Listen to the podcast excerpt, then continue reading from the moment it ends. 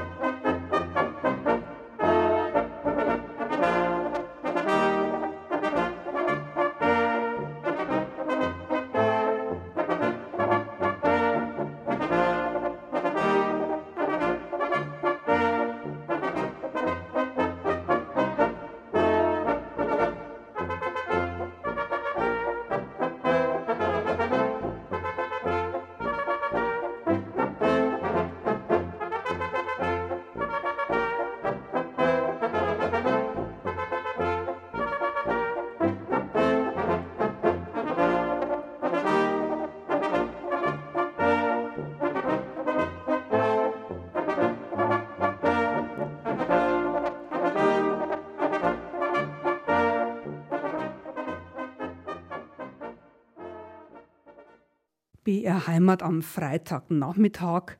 Für diese Servus-Sendung bin ich im Bayerischen Wald gefahren, nach Niederbayern, in den heilklimatischen Kurort Boden-Mais im Landkreis Regen. Weil ich gestern hergefahren bin, es ist eine traumhafte Landschaft.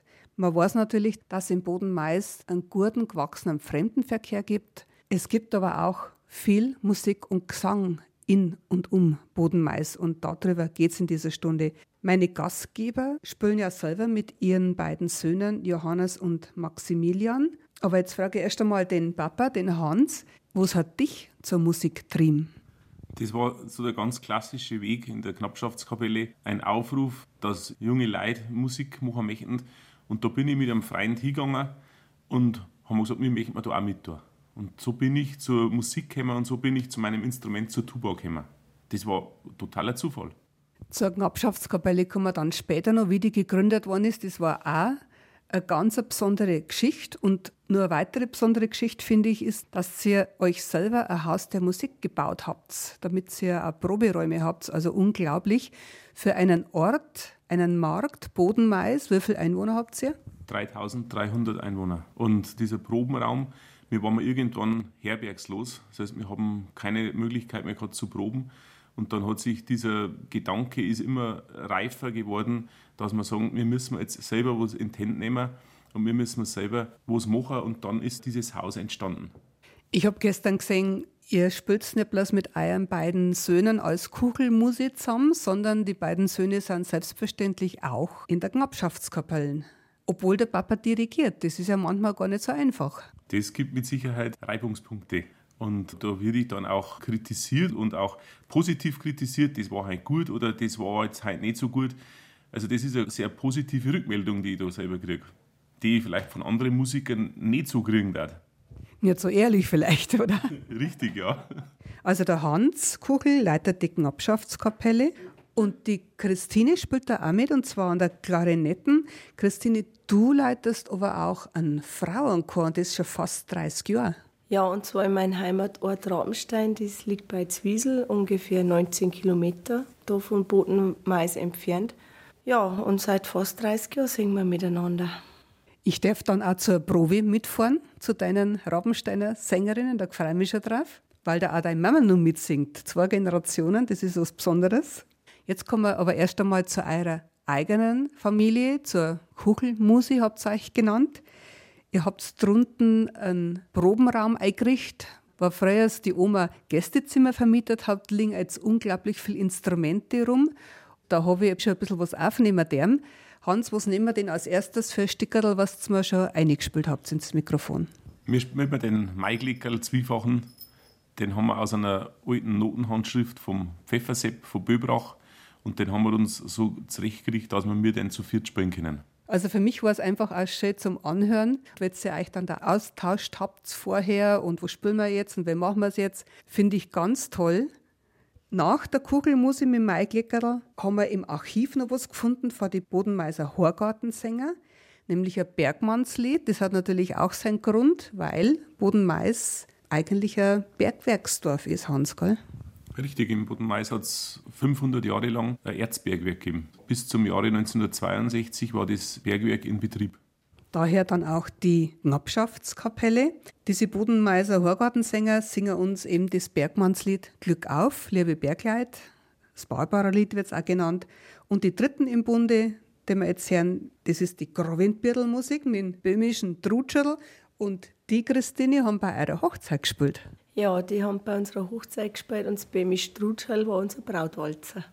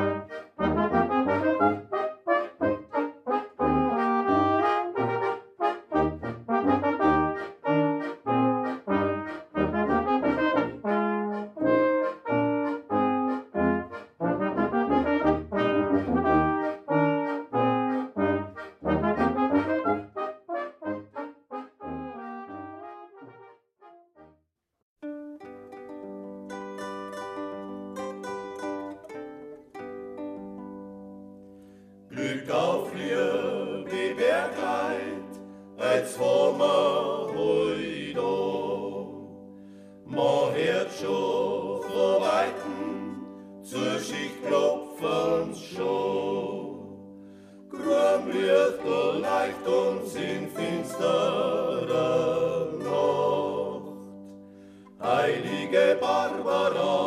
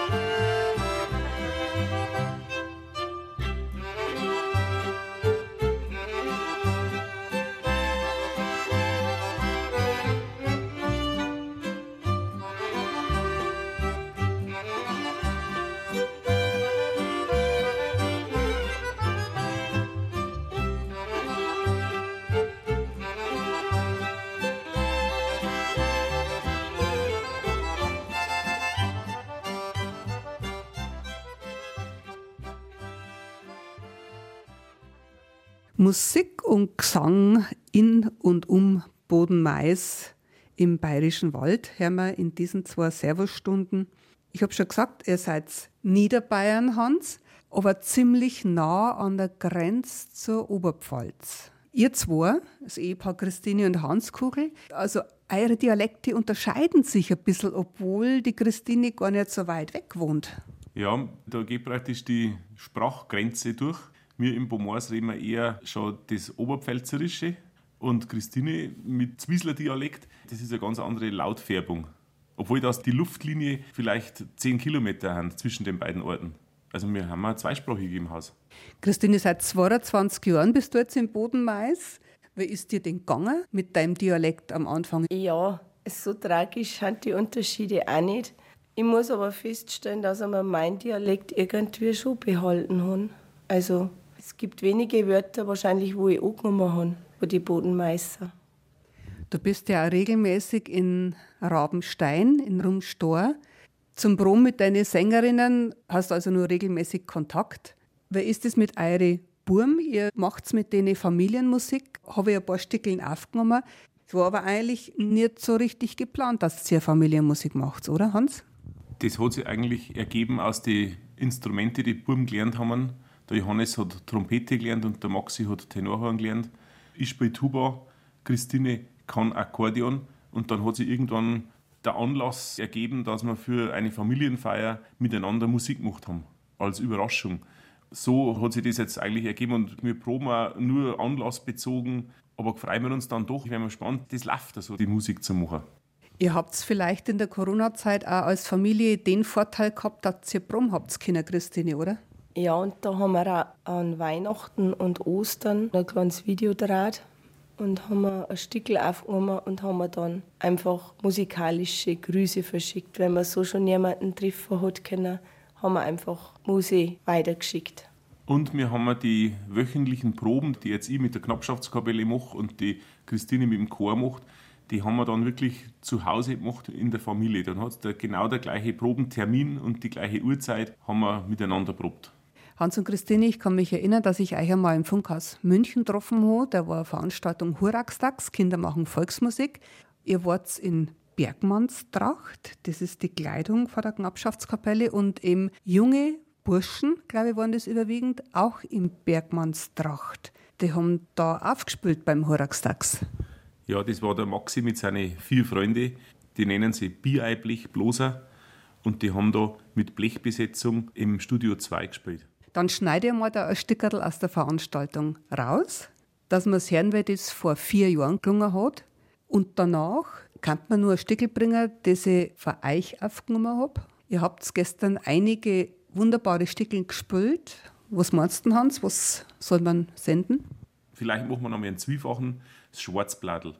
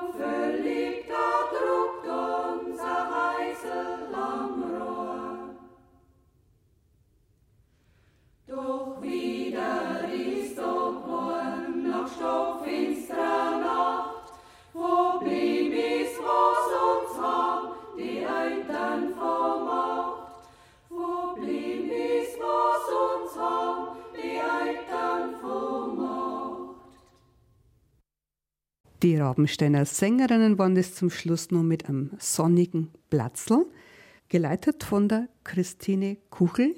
Bei der und ihrer Familie bin ich heute zu Gast. Bei einer Probe der Knappschaftskapellen war ich gestern Abend mit dabei. Hans, du bist der Dirigent und ist eine wahnsinnige Geschichte. Überhaupt finde ich, die Knappschaftskapelle ist 1970 gegründet worden, also ihr seid jetzt schon über 50 Jahre alt, jung. Wo es war vorher, hat es da auch schon Musik gegeben in Bonmoors?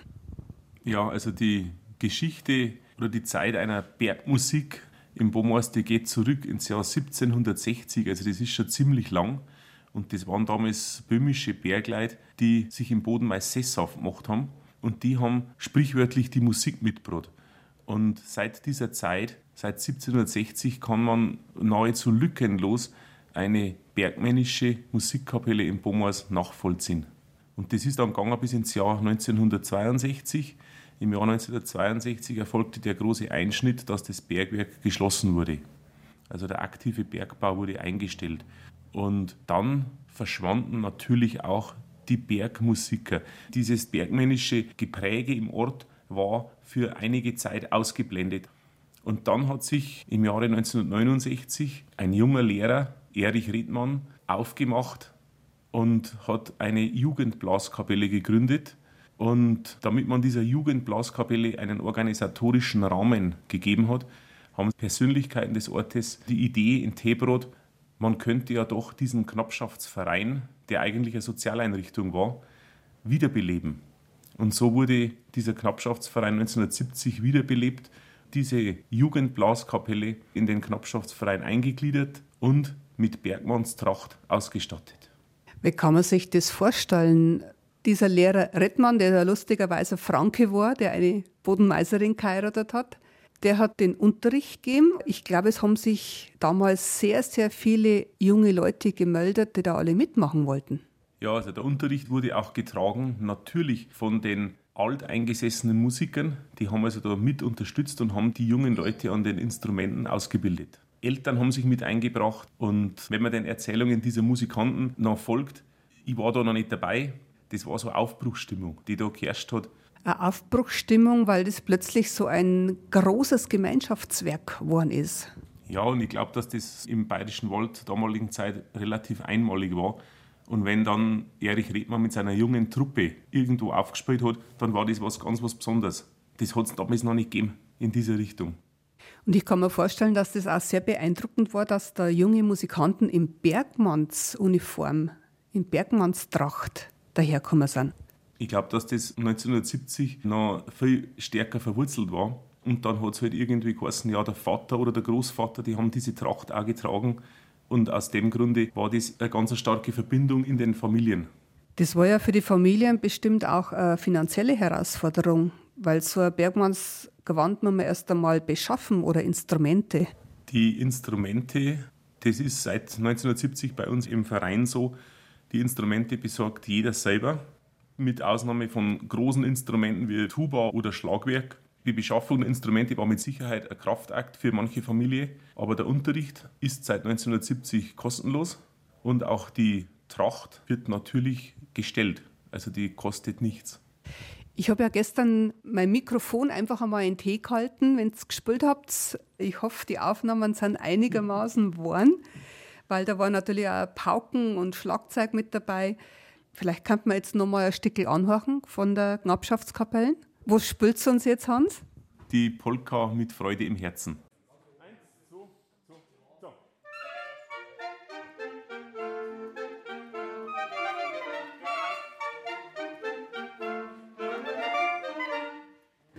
Das ist ein Stückel, das ist in der Handschrift in die alten Noten drin gewesen von der Abschaftskapelle. Haben wir immer gesagt, Mensch, das war einmal was, das, was man mit, mit großer Besetzung auch spielen kann. Und dann hat es als gedruckte Noten gegeben und dann haben wir gesagt, das müssen wir mit einem Jahr. Genau, haben wir dann beim Jahreskonzert einmal zum Besten gegeben und jetzt ist das ganz normales Stück von unserem Repertoire. Wir wissen nicht, wo es herkommt. Aber schön ist. Genau.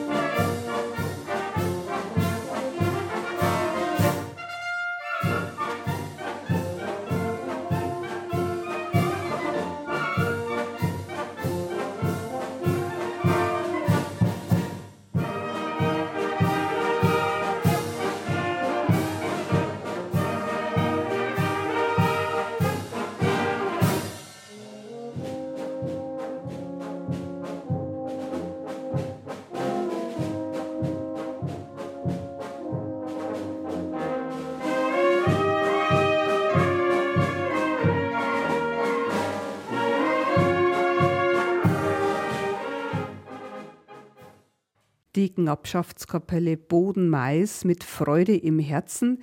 Es gibt leider noch keine Archivaufnahmen für euch, Hans. Darum habe ich jetzt einfach mein tragbares Aufnahmegerät zu Hilfe genommen, um für unsere Sendung einfach ein bisschen einen Höreindruck zu kriegen. Es war eine wunderbare Stimmung im Saal. Erwachsene Musikantinnen und Musikanten sitzen da neben Schülerinnen und Schülern. Und Hans, ab wann darf denn dann jemand in der großen Blaskapelle mitspielen? Wir haben das so organisiert, wenn jetzt zum Beispiel jemand Musikunterricht hat, dann versuchen wir, dass wir gleich einmal ein Ensemblespiel beginnen mit unserer Startergruppe, so nennt sich das.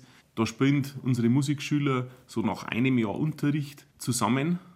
Die machen da eigentlich ganz verschiedene Musik. Ziel ist natürlich dann, diese Leistungsprüfungen beim Musikbund von Ober- und Niederbayern zu machen und nach einer gewissen Zeit, also mit bronzem Leistungsabzeichen, spielt dann der Musikschüler in der großen Kapelle mit.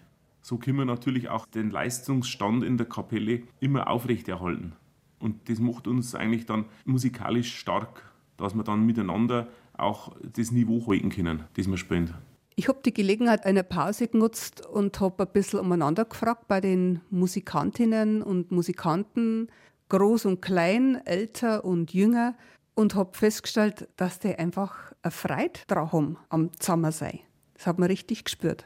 Weil du bist Gründungsmitglied bei der Knappschaftskapelle, die als Jugendkapelle gegründet worden ist. Wie alt warst du damals? Elf Jahre. 1969 war 70 haben wir das erste Mal meine gespielt. Und schon immer mit der Klarinetten? Ja, gibt nichts Schönes. Wie bist du zur Musik gekommen? Wer hat dir das schmackhaft gemacht? Meine Mutter hat gesungen und also musiziert ist eigentlich daheim immer geworden. Und dann war das selbstverständlich. Da haben wir ein Instrument gelernt und wenn schon Kapelle gegründet worden ist, dann muss man auch dabei sein.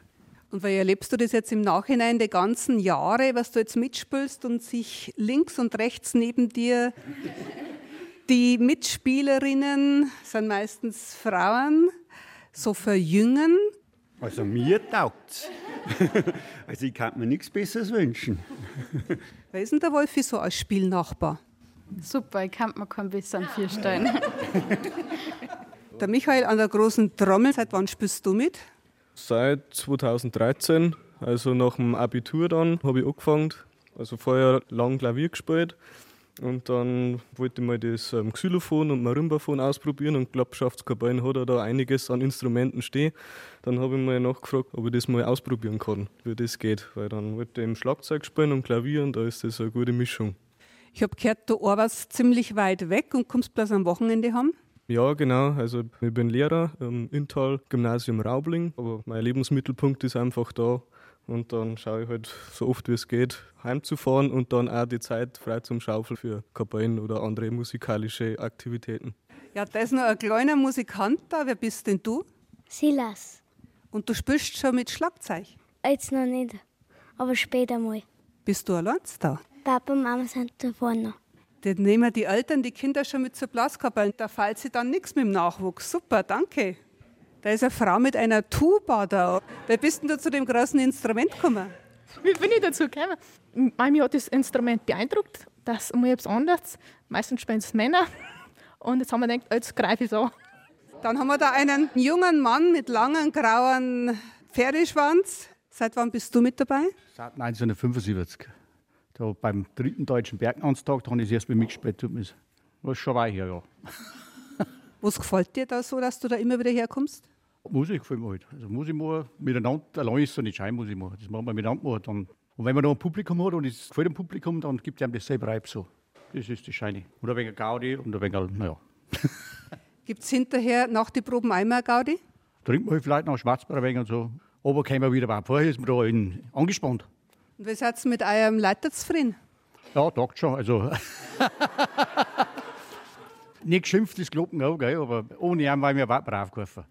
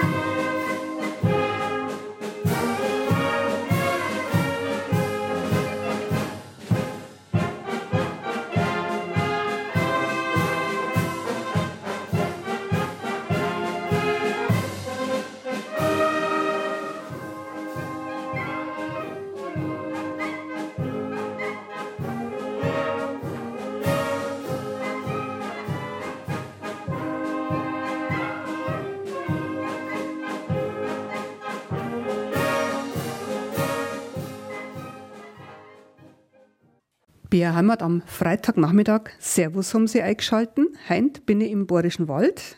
Bei der Knappschaftskapelle Bodenmais habe ich versucht, ein paar Aufnahmen zu machen. Für einen Eindruck langt es auf jeden Fall. Hans, der Knappschaftsverein trägt praktisch die Knappschaftskapelle. Das ist gut organisiert. Wir haben schon gehört, sehr ausgiebige Jugendarbeit. Wo kriegt denn ihr die Lehrer her? Gibt es da so viel in der Umgebung? Wir sind eigentlich permanent auf Lehrersuche, denn da leben wir doch ein bisschen abgeschieden im Bayerischen Wald, fernab der kulturellen Metropolen in Bayern. Und wir haben Lehrer aus der Umgebung, wir haben auch Lehrer aus Tschechien, die unsere Kinder und Jugendlichen in den Blasinstrumenten ausbilden. Und natürlich braucht man auch Auftrittsmöglichkeiten. Man kann ja nicht bloß dauernd proben um des Probens Willens. Du musst die Leute ja auch am Ball halten. Wenn man Termine hat, freut man sich drauf, stellt man sich ein, kriegt man Struktur. Zwei, drei Termine, die euch besonders wichtig sind? Unsere absoluten Fixpunkte im Jahr, das ist zum einen der Barbara-Tag. Im Bomors sagen wir der Barbara-Tag. Der ist immer Anfang Dezember. Das ist das Fest der Schutzheiligen der Bergleute. War früher eine Betriebsfeier und mittlerweile ist es ein Festtag für den ganzen Ort. Wird groß gefeiert mit Kirchenzug und Gottesdienst und anschließend am Saal mit einem Konzert der Kapelle mit Barbara Mahl und mit Barbara Tanz. Das heißt, die Blaskapelle spielt dann auch zum Tanz auf? Da spielen wir dann in kleinerer Besetzung auf mit Hofmarktmusikanten oder auch mit Rissbachtaler Blaskapellen oder auch Bierblechbloser. Da haben wir ganz flexibel und das ist eigentlich das Tolle an der Geschichte, dass wir viele Untergruppierungen haben, mit denen wir da dann auch einen Tanz bestreiten können. Und für all das bildet der Knappschaftsverein die Unterlage, weil man braucht eine gescheite Unterlage, wenn was drauf wachsen soll. Wie groß ist denn der Verein? Gibt bestimmt auch Fördermitglieder. Die Mitgliederzahl weiß ich jetzt nicht auf den Einzelnen, aber bewegt sich so bei 450 Mitgliedern. 450 Mitglieder in Bodenmais, das ist ein Markt mit ungefähr, wer hat gesagt, 3300 Einwohnern. Respekt. Und ihr habt euch euer Probenhaus selber gebaut. Ja, wie gesagt, wie wir herbergslos waren, ist die Idee gereift, dass wir einen Probenraum irgendwo einrichten, haben aber damals keine Örtlichkeiten gefunden. Und dann sind wir eigentlich relativ ratlos am Schulhof gestanden. Und dann hat der damalige Bürgermeister, der Michael Adam, gesagt, und wenn es daher baut, dann baut es halt neu. Denn auf dem Grund könnt ihr das machen. Das war Gemeindegrund. Das war Gemeindegrund, Teil des Schulhofes. Und so haben wir praktisch mit in der Schullandschaft mit unserem Probenraum drin. Und das war uns dann auch ganz wichtig, weil das einfach eine Bildungseinrichtung ist für den Ort, unsere Institution. Wenn ich das so sehe und so her, da beneiden euch mit Sicherheit viele Orte um so eine gewachsene, strukturierte Kultur- und Musikszene in Bodenmais. Ja, und wir sind da schon eigentlich stolz drauf, dass wir das so weiterführen können. Das ist nicht Verdienst eines Einzelnen, sondern das ist einfach eine Gemeinschaft, mit der wir da vorangehen, wo wir ehrenamtlich engagieren, weil sonst darf das nicht funktionieren. Es gibt eine sehr interessante Festschrift, 250 Jahre Bergmusik im Boden-Mais, 1760 bis 2010, wo diese ganze Kulturgeschichte vermerkt ist, mit vielen Bildern, gut beschrieben. Das ist mit Sicherheit noch erhältlich für diejenigen, die es nachlesen wollen.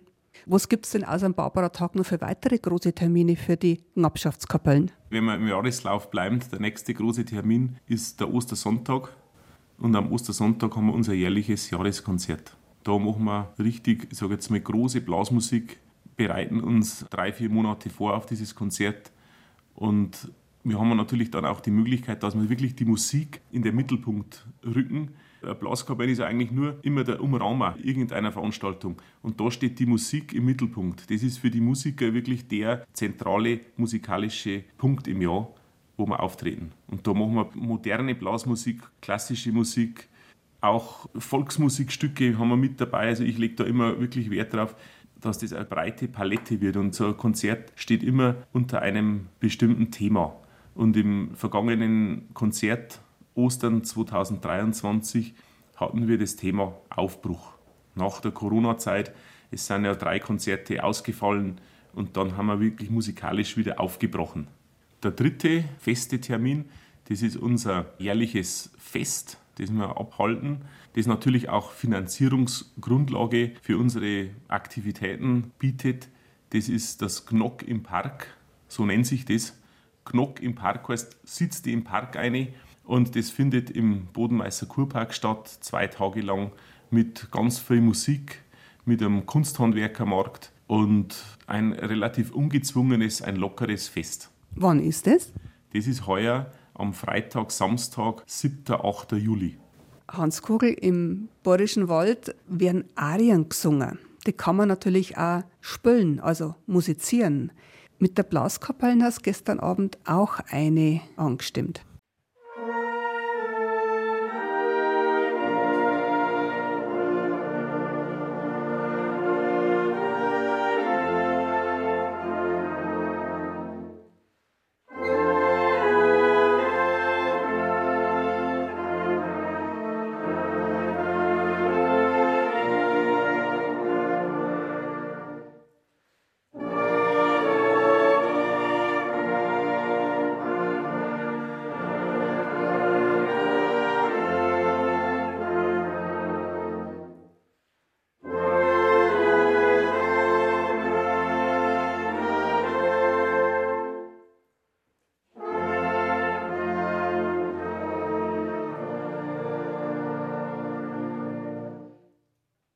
War die Allerseelen-Ari und die spielen wir jedes Jahr am Friedhof bei der Allerheiligen Gräbersegnung.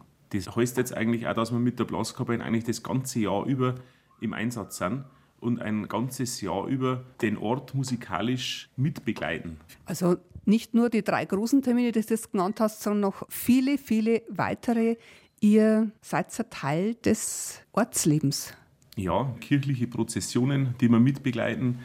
Da wir im Sommer für die Gäste und für die Pomolser Kurkonzerte spielen am Marktplatz. Das gehört einfach dazu. Und damit haben wir ein ganzes Jahr im musikalischen Einsatz. Was wieder für eine Blaskapelle zum einen gut ist, also eine Kontinuität da ist. Auf der anderen Seite, in der Heidinger Zeit ist oft musikalisch, machen wir ein Projekt. Und eine Blaskapelle ist kein Projektorchester. Eine Blaskapelle ist auf Dauer angelegt, da braucht man einen langen Atem und das ist durchaus auch mitunter anstrengend. Ich kann mir vorstellen, auch für euch als Familie, denn sowohl deine Frau Christine spielt mit, als deine beiden Söhne, der Johannes und der Maximilian. Es ist im Grunde schon ein großes Familienprojekt für euch. Ich denke schon, aber ich glaube, dass das auch ein Stück weit die Sache vereinfacht, weil wenn wir einen Termin haben, dann haben wir den Termin alle zusammen miteinander. Und dann ist nicht einer daheim und sagt, da jetzt ist er schon wieder beim Musikspielen, sondern wir haben wir miteinander. Und das sind auch wir haben da keine Termine, die tagelang gängen oder die einen Tag lang oder so, sondern das sind auch kurze Termine, die wir im Einsatz sind. Und das, glaube ich, sehen da alle anderen Mitmusiker auch so, wo also auch Ehepaare mit dabei sind in der Kapelle und wo auch wirklich Eltern mit Kindern in der Kapelle dabei sind. Und da, glaube ich, kann man das ganz gut mit einer Familiensituation, mit einer beruflichen Situation verbinden. Das geht. Am Ende dieser ersten Servusstunde lassen wir uns jetzt einmal rüberspielen zu den Feriennachrichten von weiteren Musikanten, die früher in dieser Region des Bayerischen Waldes gespielt haben, nämlich die Blaskapelle Romansfelden. In der nächsten Stunde, Hans, gehe ich dann mit einer Frau zu ihren Rabensteiner Sängerinnen, zu ihrem Frauenchor. Und dann darf ich mit euch nur einen kleinen Rundgang durch Boden-Mais machen, damit unsere Zuhörenden vielleicht auch noch ein bisschen einen Eindruck kriegen, wie wunderbar dieser Markt Boden-Mais in den bayerischen Wald eingebettet ist. Die Evi Strehl hat sich freuen, liebe Zuhörende, wenn Sie in der nächsten Stunde dafür noch Zeit hätten.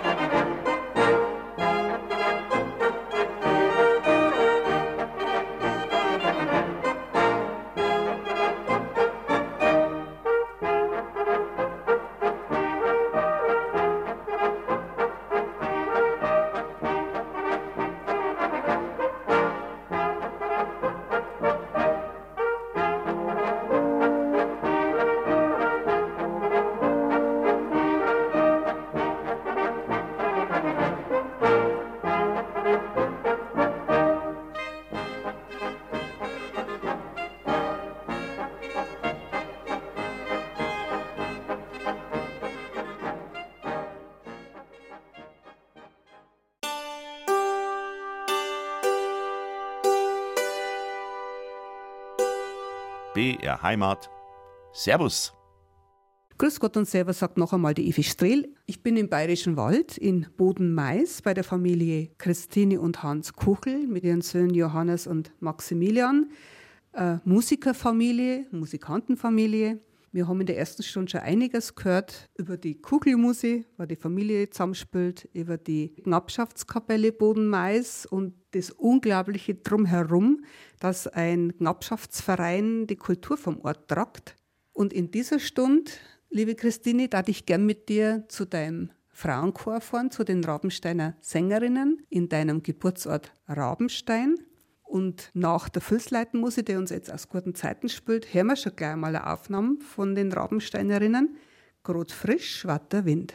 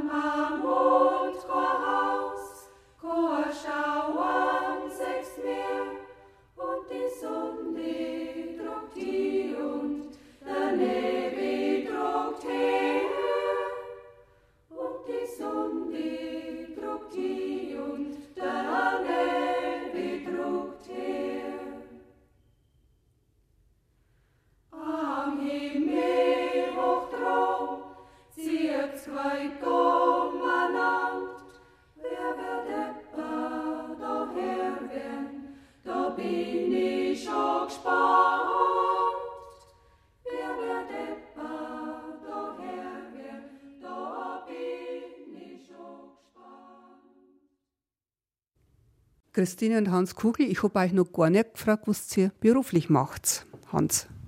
Ich bin Lehrer an der Kaufmännischen Berufsschule in Deckendorf und unterrichte da Steuerfachangestellte und Bankkaufleute.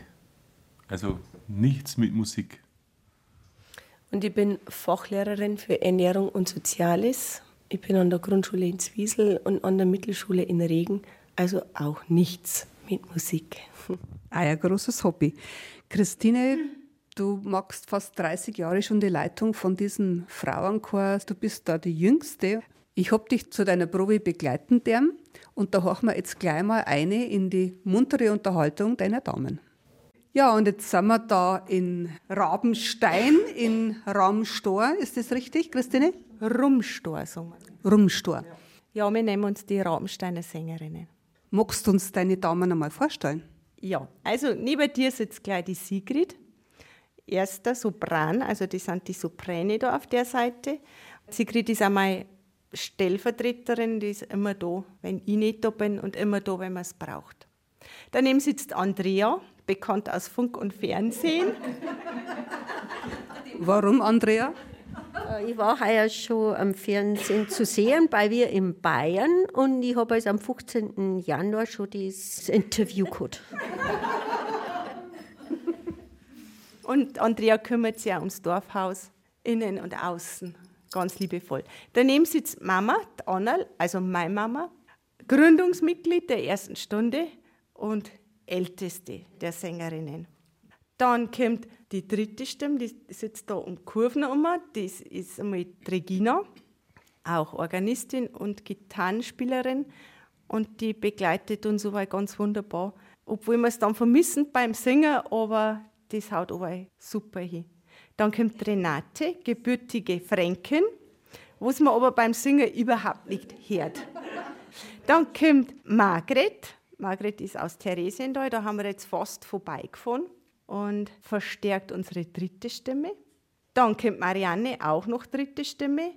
Und Marianne ist auch Sängerin, die schon in einer ganz bekannten Gruppe früher gesungen hat. Frauenauer Dirndln, oder? Dann kommt zweite Stimme. Da ist einmal Gabi. Gabi ist eine ganz wichtige Person, weil die verwaltet unsere offiziellen Finanzen. Dann kommt Angela. Die Angela ist auch von Zwiesel, also die meisten haben eigentlich aus, oder viele haben aus Zwiesel. Und wir haben ganz froh, dass wir die Angela auch haben, weil die ist auch, weil so schaut, ob das alles passt.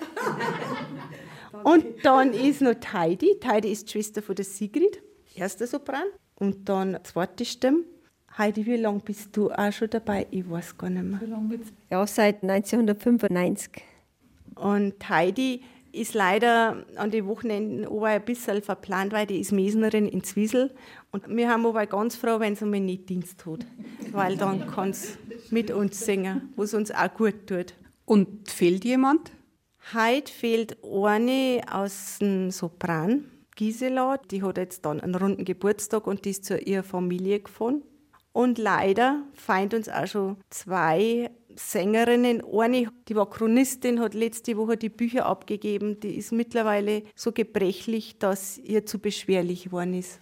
Einfach zum Kämmer und zum Singen. Muss man sehr, sehr bedauern. Und Annal aus der zweiten Stimme, die hat letztes Jahr aufgehört, aus den gleichen Gründen. Und die hat halt Schwierigkeiten mit dem Herrn. Und wenn man nicht mehr gut hört, ist dem Singen auch schwierig. Vermissen wir auch. Und wer stellt eure Chorleiterin vor? Christine ist eine, die schaut, dass die Harmonie tatsächlich auch stimmt unter uns. Und wenn es nicht passt, dann sagt sie es auch. Geschmack und dann kann man es auch annehmen. Und sie hat uns auch schon Lieder beigebracht, die ein wenig aus unserer Komfortzone ein bisschen rausgängen, uns ein wenig außerfordern. Und am Anfang haben wir manchmal, ja, oh, das, man nicht, das lernen wir nie, das können wir nicht, oh, das ist so schwer. Und dann hat es uns super gefallen, wie wir es dann tatsächlich können haben. Ihr habt ja da einen ganz einen großen Ordner. Singt ihr das ständig alles? So viele Lieder sind da drin? Das kann man schon gar nicht mehr zählen, da geht fast nicht mehr zu. Ja, was singt denn jetzt einmal zum Start, dass ich einmal mein Mikro in eure Runde halten kann? Leid, Leid, Leidl, mir's lustig sein, lustig sein, derft's, derft's, derft's ja nicht traurig sein, traurig sein, denn, denn, denn mit der Traurigkeit, Traurigkeit kimmt, kimmt, kimmt man nicht weit. So, so, so wie der Acker ist, Acker ist so, so, Kråle så sandirum, sandirum, så, så, så ville fatter is, fatter is, så, så, så sandirum. Så, så, så vil de mutter is, mutter is.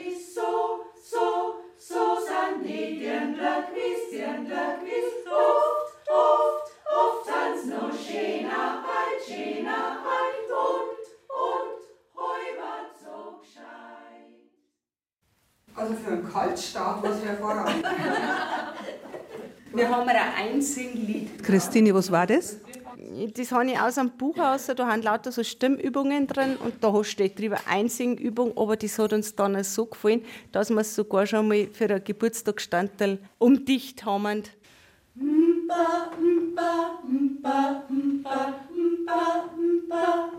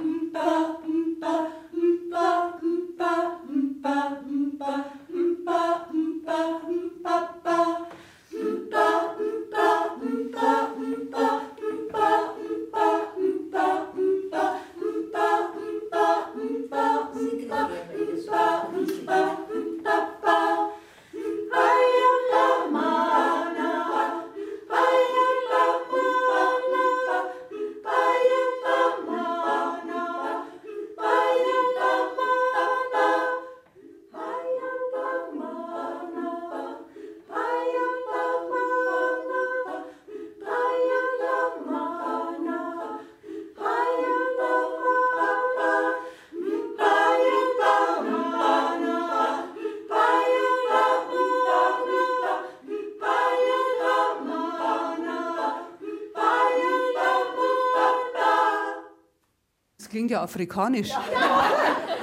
Wir haben aber gesagt, das ist unser afrikanisches Geburtstagslied.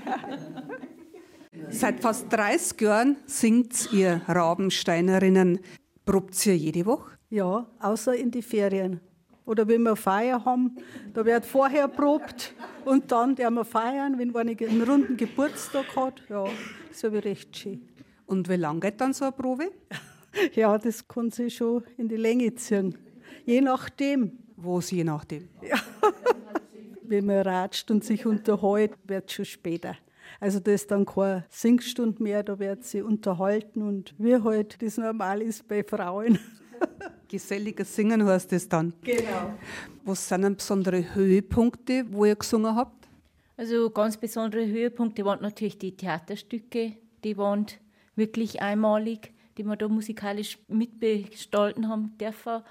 Das kalte Herz zum Beispiel, das ist eher Klassiker. Und dann von uns her der Stormberger, der Prophet, die Geschichte halt von Rabenstein. Und dann an der böhmischen Grenze haben wir mitgesungen. Graf Draculas letzter Tanz. Eine Frage, was singt man beim Freilichtspiel Draculas letzter Tanz? Was habt ihr da für ein Lied? Ich tanze mit dir in den Himmel hinein. Zum Beispiel.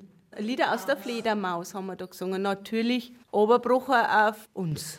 Jetzt haben wir ein kleines, feines Orchester dabei gehabt und das war wirklich schön. Gibt es nur Auftrittsmöglichkeiten, die euch besonders gefallen? Ja, Hauptsache kirchliche Sachen haben wir nicht. Christmette, Osternacht, alle zwei Jahre haben wir das Adventssingen in der Rabensteiner Kirche. Das ist ganz schön. Das ist bei Kirche voll und Leute das. Erntedank in Zwiesel, unsere einzige Gage. Sonst alles umsonst, um Gottes Lohn. So. Und was macht es dann mit der Gage? Da gehen wir essen oder Weihnachtsfeier. Ja, und Meiendach da wir auch machen, auch mit der Kapelle.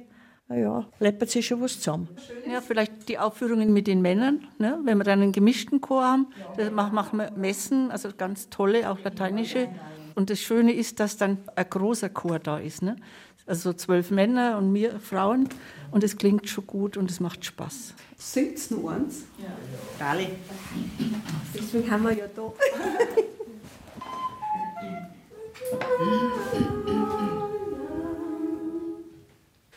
Wo kleine Heißel sind, haben's kleine Kinder. Und wo der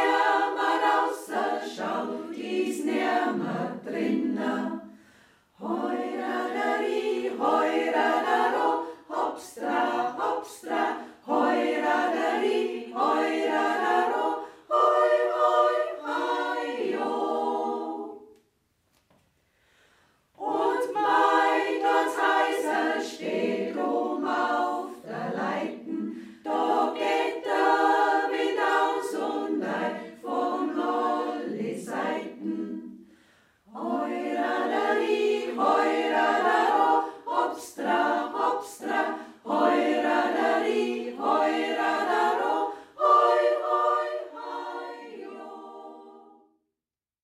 Christine, ihr seid dann wahrscheinlich einer der letzten Frauenchöre, vielleicht sogar der letzte, der so bayerische Volkslieder singt.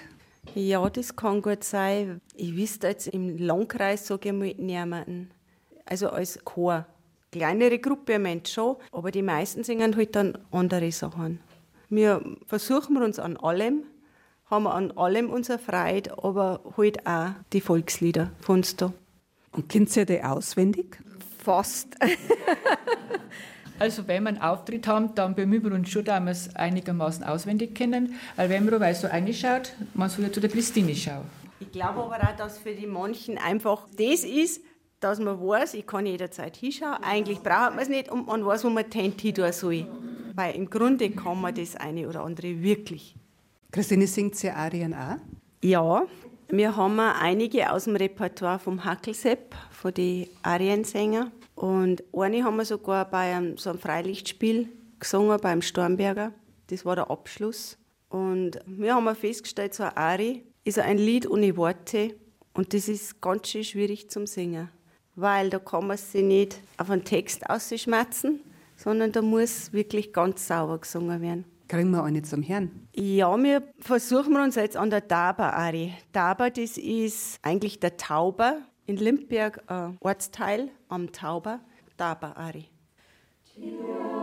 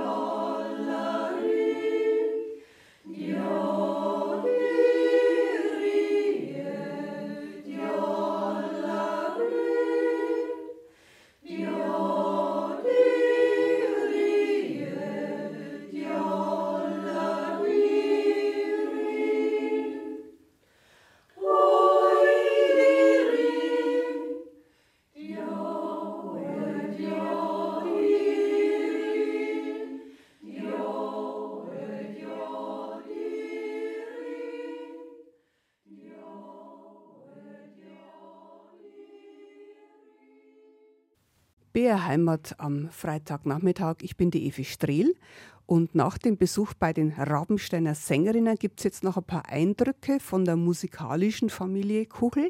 Ich durfte bei einer kleinen Probe dabei sein und neben den Eltern Christine und Hans auch noch mit den Söhnen Johannes und Maximilian Kugel plaudern.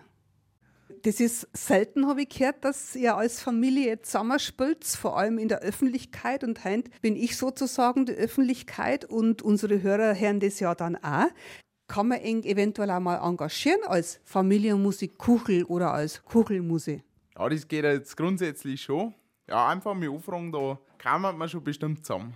Was mich interessiert hat, ihr zwei, du und dein Bruder Johannes, ihr spielt ein Blechinstrument. Seid ihr da ziemlich angeleitet worden von den Eltern oder ist da der Wunsch doch von euch selber gekommen? Mei, irgendwie haben wir schon hingedruckt worden, kann man sagen. Aber im Nachhinein war es nicht schlecht. Also, Taugt es da gut, oder? Ja, passt alles. Also kann man nicht vorstellen, was anderes zum Spielen. Habe ich schon das Beste gefunden. Mit wem spielst du noch? Mit alles Möglichen. Also halt in der Kabine und selber mit ein paar Hanseln noch Gruppen da einen dort Noten daneben und auch in Passau mit einer Studentenmuse. Ja, also überall ein wenig. Wo studierst du, Max? Ich studiere BWL. Jetzt gehen wir zu deinem Bruder. Bruder oder Bruder, Johannes? Bruder. Da ist schon das Uhr da. Wie war das für dich mit dem Blech und mit der Familie? Mei, der Papa hat schon Bass gespielt und mir hat Trompeten schon immer gefallen und dann habe ich Trompeten gelernt und mittlerweile spiele ich Trompeten und Flügelhorn. Und wo überall? An der Knappschaftskapelle in Bomors und dann noch in mehrere anderen Kapellen in Bomors und auch, weil mein Bruder in Passau spiele ich auch mit. Und wenn eine Aushilfe wo braucht wird, spiele ich auch immer gern mit. Also das geht schon ganz lang auch ohne Eltern. Ja, schon, schon. Die Mama hat das Akkordeon betätigt. Das Große, das heißt, es gibt auch noch mehrere, Christine.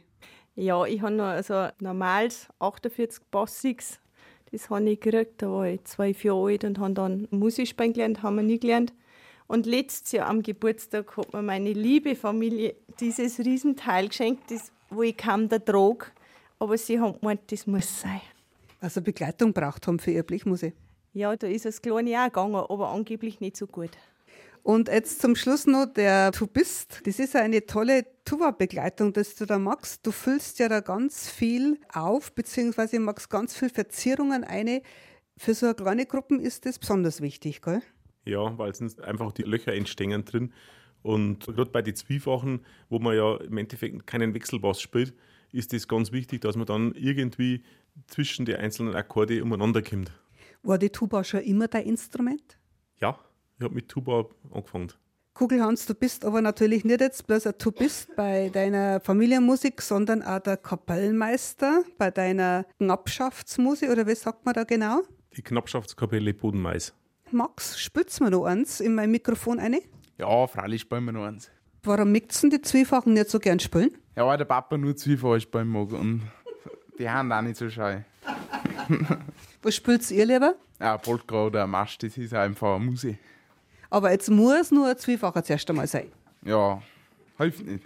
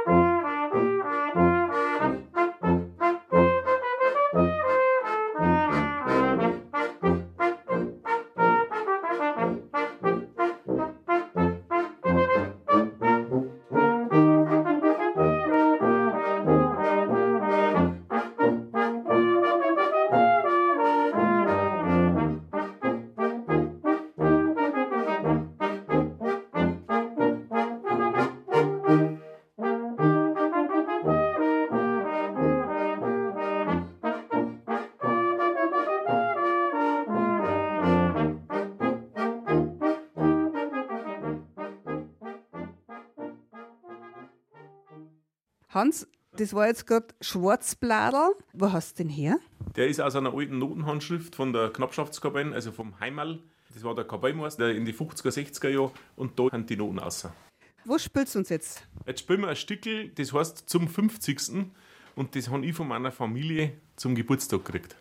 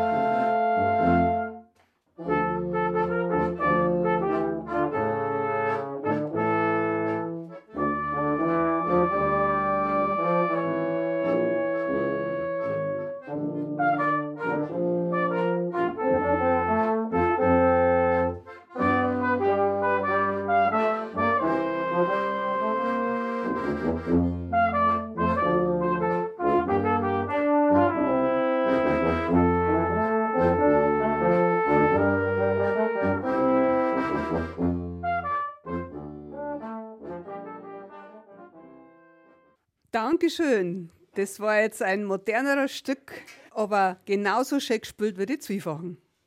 Hans, du hast gerade gesagt, ihr spielt auch öfter mal auf dem Berg drum. Ja, und zwar immer am 1. Juli Sonntag am Gipfel vom kleinen Aberum ist Bergmesse von der Kolpingsfamilie, da wo wir alle zusammen dabei sind.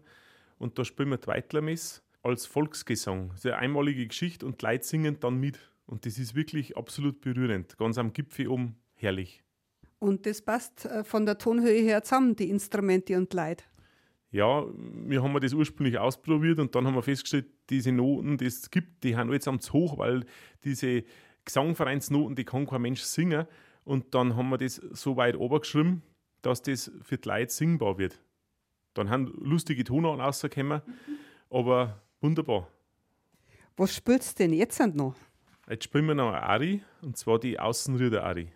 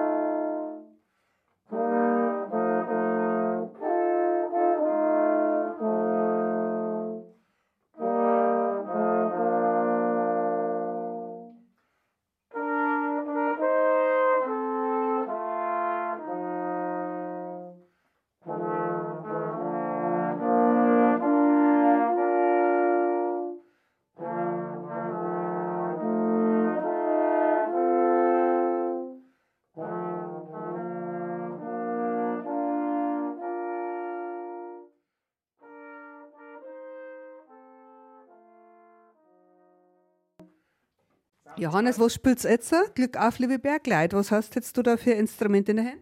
Habe nicht so ein Flügelhorn. Und der Max hat sein. Tenorhorn in B.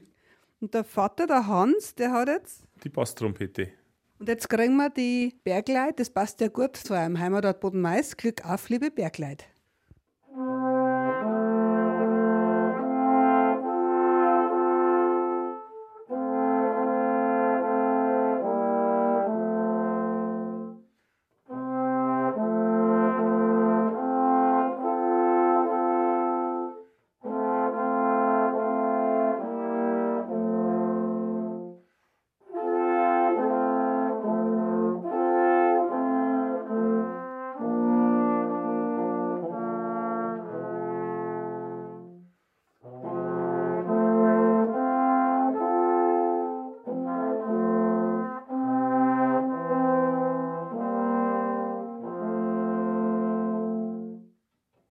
Da jetzt sind wir am Rand vom Kurpark Bodenmais. Christine, da sich jetzt das erste Mal Touristen. Bodenmais ist ja ein heilklimatischer Kurort, also viel Fremdenverkehr, Kurgäste. Da sicher jetzt eine kleine Lokomotiv für die Straße, Panorama Stadtrundfahrten. Ich habe gedacht, Bodenmais ist ein Markt. Bodenmais ist ein Markt, ja, mit 3300 Einwohnern. Und wieso Stadtrundfahrten? Mei, weil wir einfach vom städtischen Charakter geprägt sind.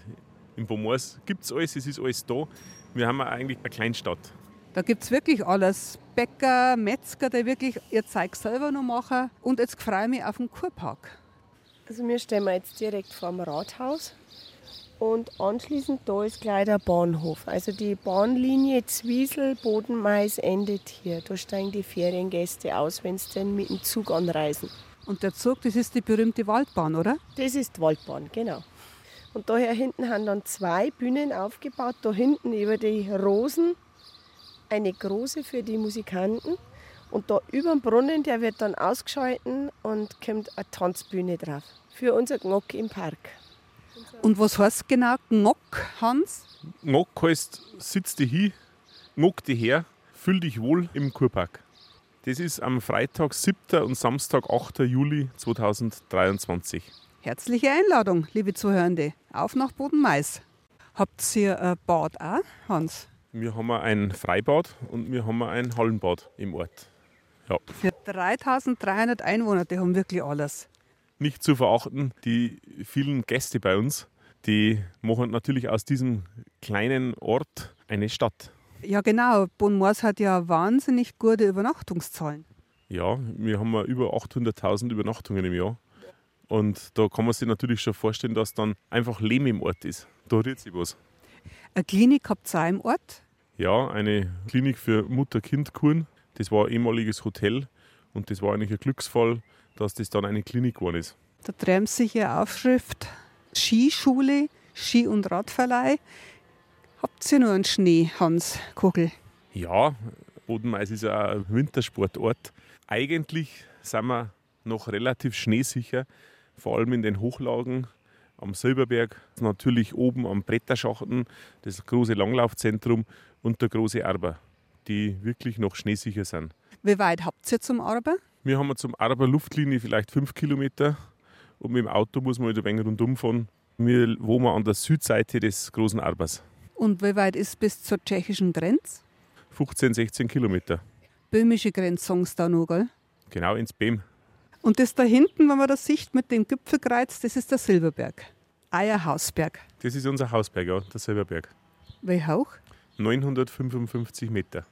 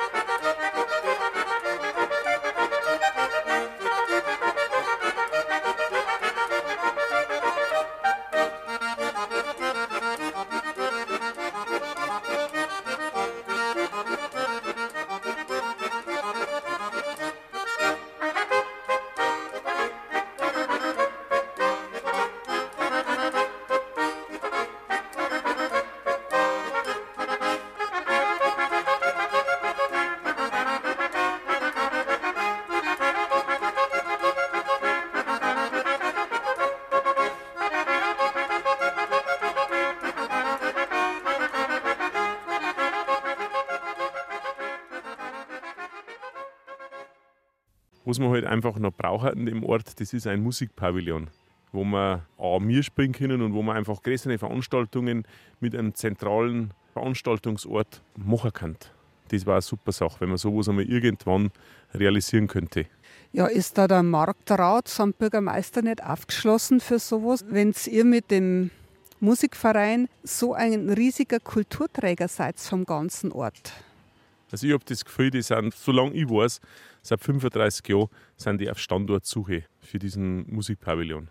Warst du keinen Standort, Hans? Ich wüsste schon einen. Ich darf mitten am Marktplatz einstellen. Dann wäre der Marktplatz belebt und man könnte am Marktplatz wahnsinnig tolle Veranstaltungen machen, ohne dass man großen Aufwand hat. Weil die Bühne samt Beleuchtung, PR-Anlage und so weiter alles da wäre. Na, hoffentlich hört das jetzt jemand vom Marktrat oder der Bürgermeister. Ich wünsche euch viel Glück. So, jetzt sind wir in den Ort eingefahren. Hans Kugel, was stimmen wir jetzt? Da steht der Maibaum. Jetzt stehen wir praktisch in Bodenmais guter Stube direkt am Marktplatz. Ach, das ist der Platz, was du gemeint hast, dass doch da ein guter Pavillon stehen kann.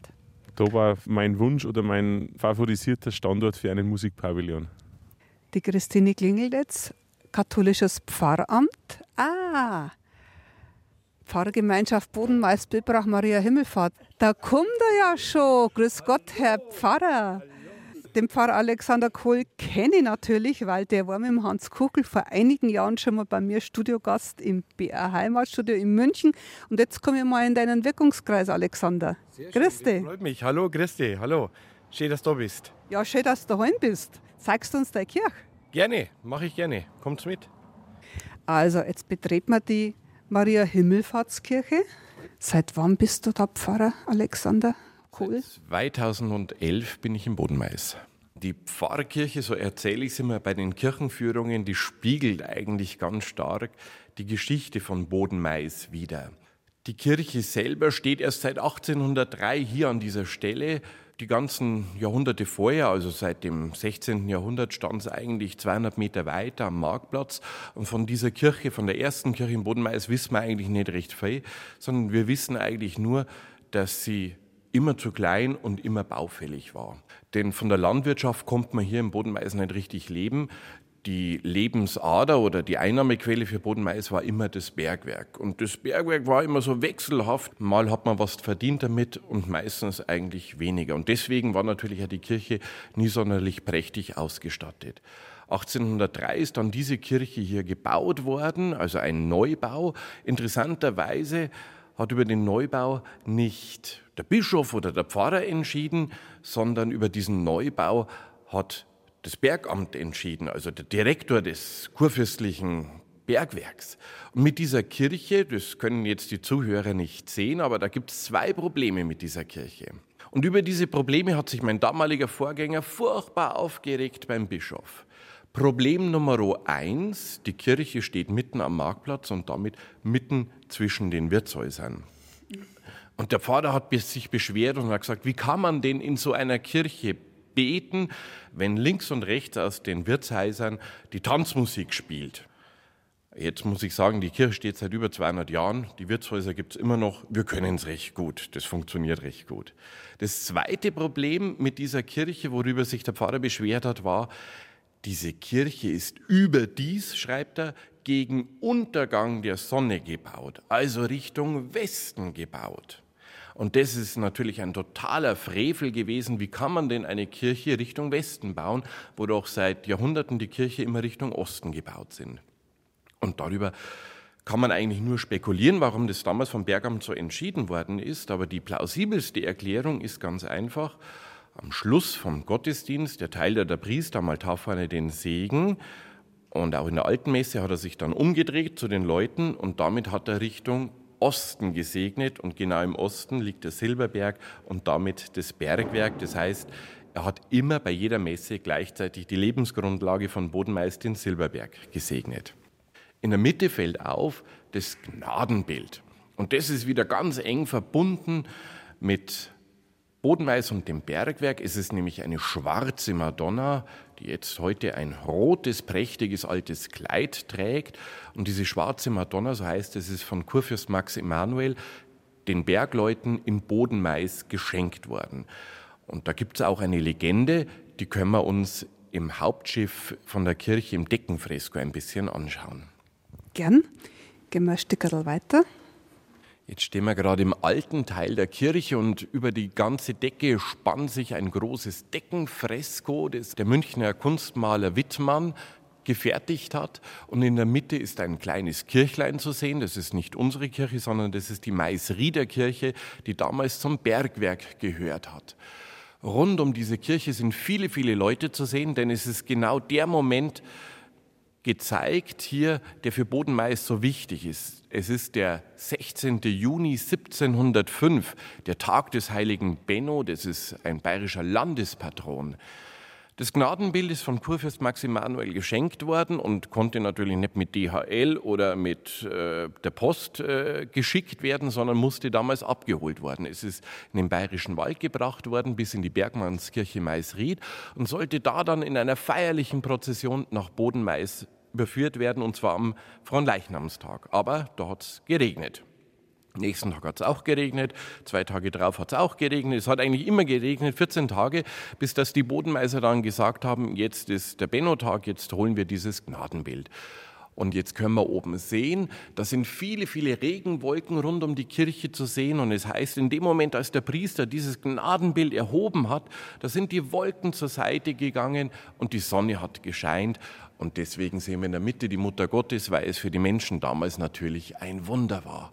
Begleitet wird die große Prozession mit dem Gnadenbild von den Bergknappen in ihrer Uniform, die kann man da recht schön sehen, mit ihren Federbuschen, von den Mädchen im Dirndeln und den Burschen im Gewand und eine ganz prächtige Prozession mit diesem Gnadenbild. Und das machen wir jedes Jahr rund um den 16. Juni am Sonntag gibt es immer noch eine Gnadenbildprozession, wo wir das Gnadenbild durch den Ort tragen, seit 1705. Respekt.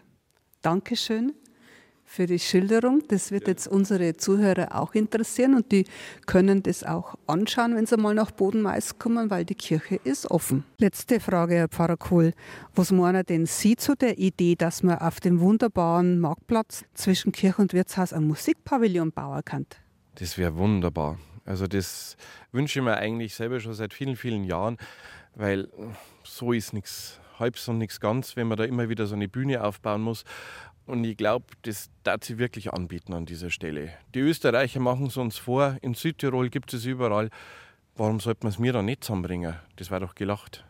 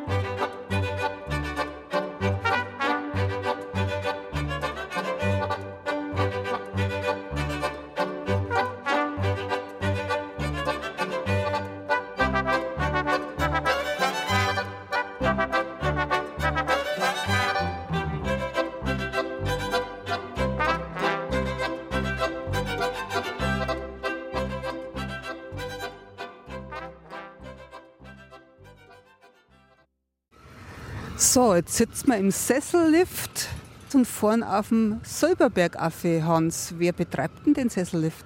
Also ursprünglich ist der Sessellift gebaut worden, ich glaube so Mitte der 70er Jahre. Und es waren einige Geschäftsleute aus Pomors, die diesen Lift betrieben haben. Und mittlerweile gehört er, könnte man sagen, den Mitarbeitern dieses Liftes. Die haben den vor einigen Jahren gekauft. Zum Sessellift gehört auch noch eine Rodelbahn. Ah ja, der ist unter uns. Da fahren schon ober. Eine Sommerrodelbahn. Und im Winter ein Skibetrieb auf einer Skipiste, den sehen wir da auf der linken Seite. Und jetzt direkt unter uns ist im Winter die Rodelbahn, wo man mit einem klassischen Schlitten runterfahren kann. Und unter uns jetzt direkt, das ist so typisch bohrischer Wald, das sind halber Streicher wenn man genau hinschaut, die Blindetzer. Und Das ist so für die Bayerweitler halber zum Brucker im Sommer. Das ist was ganz was Besonderes eigentlich. Und halber, muss man sagen, das sind die Heidelbeeren. Jetzt sind wir erst an der Mittelstation. Ah, da heißt es Bergwerksbesichtigung, Bergmann Schenke, Rodelbahn. Ah, da steigen der erste Rodeln wollen. Genau. Oder der in die, Bergmann Schenke eine wollte oder Bergwerksbesichtigung Bergwerksbesichtigung machen. Was sieht man da in dem Bergwerk? Man geht da praktisch am Hauptstollen entlang, das ist der Barbara-Stollen. Da geht man rein und dann kommt man in diesen großen Barbara-Verhau. Das ist eine riesen Aushöhlung. Man kommt an der alten Bergschmiede vorbei. Also es ist ein sehr lohnendes Ausflugsziel, das Bergwerk. Du hast gesagt, der Silberberg ist ja fast hohl. Ja, ich möchte jetzt nicht sagen direkt hohl, aber das sind halt ganz viele Stollengänge, die da drin sind. Ganz viele Kilometer, die da drin sind, auf verschiedenen Ebenen über Jahrhunderte hinweg. Und Silberberg eben, weil sie Anfang ein kleines Silbervorkommen gefunden haben, aber das nicht recht ergiebig war und dann haben sie Eisenerz gefördert. Richtig. Dieses Erz, das man da drin gefunden hat, da hat man eigentlich das Abfallprodukt als das Wertvolle gesehen und hat das dann zu Poté, zu Polierrot über Jahrhunderte hinweg verarbeitet und eigentlich in die ganze Welt vermarktet. Da gibt es eine lustige Geschichte. Dieses Polierrot haben sie in Fässer abgefüllt und es ist dann in die damalige DDR geschickt worden. Und da haben sie in die Fässer immer oben eine aktuelle Zeitung drauf. Da. Damit der auch mal Nachrichten aus dem Westen unzensiert lesen haben können. Richtig. Ich finde den Skilift genial, weil man da einfach einmal für eineinhalb Stunden zum Skifahren gehen kann. Ohne großen Aufwand. Ist ja praktisch mitten im Ort. Und ich habe so einen Splin mittlerweile, dass ich nahezu jeden Tag am Silberberggipfel bin. Nach der Schule muss ich da rauf, zu Fuß. Wie lange brauchst du? Eine halbe Stunde von daheim weg. So, jetzt sind wir herum. Bergstation.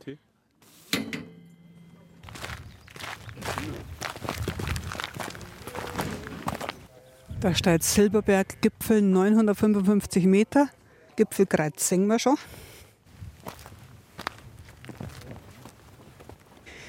Jetzt stehen wir herum am Silberberg.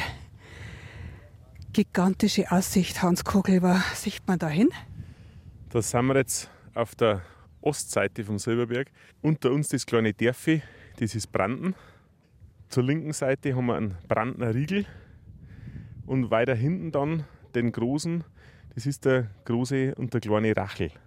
Im Anschluss daran die Zwiesler Seiten, Frauenau und dann Langdorf, ein Teil der Stadt Regen und ganz rechts noch das Dorf Schenick. Haben wir einen schönen Tag ausgesucht zu der Gipfelbesichtigung. Ich verstehe das gut, wenn Leute da herfahren, um Urlaub zu machen. Das ist ja ein Traum. Wir stehen jetzt zwischen diesen beiden Gipfeln. Ursprünglicher Name vom Silberberg war Bischofsmütze. Also diese zwei Zacken. Und man sieht auch da oberirdische Bergbauspuren. Denn ursprünglich hat man mit Feuersätzen den Bergbau betrieben. Man hat praktisch da Feuer gemacht und hat die dann mit Wasser abgeschreckt. Dann sind Risse entstanden und in diese Risse hat man dann eingegraben mit den damaligen Möglichkeiten. Wenn das gesendet wird, ist der 23. Juni. Und da herum ist dann das Johannisfeuer, oder? Ja, im Pomors sagt man eigentlich nicht Subentfeier dazu, sondern es ist Johannisfeier. Der 24. Juni ist ja der Tag des heiligen Johannes und da findet da herum das Feuer statt. Im ganzen Land sieht man das Johannisfeier am Silberberg. So, jetzt haben wir uns umgedreht, Hans. Und jetzt haben wir einen Blick auf Pomorsal und dann weiterhin das Tal aus, das ist das sogenannte Zellertal. Und das Zellertal geht jetzt aus bis die letzten Häuser, was man da ganz hinten sieht, das ist Bad Kötzting. Und von uns aus gesehen rechts, das ist jetzt ganz hinten der Keitersberg und das schlängelt sich dann einer mit dieser wunderbaren 8000er Wanderung, wo man praktisch über acht Berge gehen kann, die 1000 Meter hoch sind. Und da ganz zum Schluss sehen wir das Weiße da oben zwischendurch, das ist noch die Kuppel des großen Aber. Kleiner Aber und großer Aber. Das schließt dann diese Tour ab. Diese 8000er Wanderung ist ziemlich bekannt und angesagt, habe ich gelesen. Ja, wird jetzt beworben mit dem Titel Goldsteig. Ist schon wirklich ein Wanderhighlight bei uns im Badischen Wald. Da, da oben hinter der Hautzei oder Hochzellberg, da ist dann das Langlaufzentrum Bretterschachten am Hochzellberg dran. Das ist der Drachenfliegerparkplatz, wo also Gleitschirmflieger und Drachenflieger starten können und die dann bei guter Thermik ewig da umeinander kreisen können. dirá hoy diri holları. Huy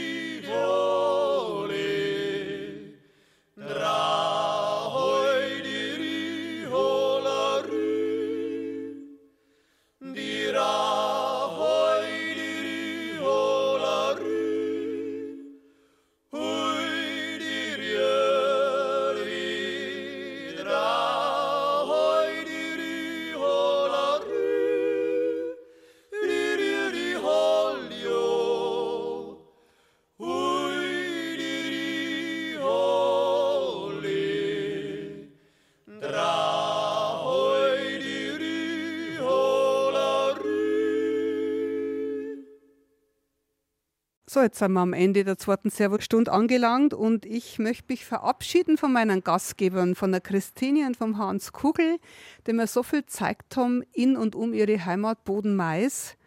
Ich wünsche euch beiden weiterhin ein gutes Händchen in euren musikalischen Vorhaben und der Bodenmeiser Knappschaftskapellen wünsche, nach dem, was ich jetzt alles gesehen habe, ein schöner Pavillon mitten auf dem Marktplatz.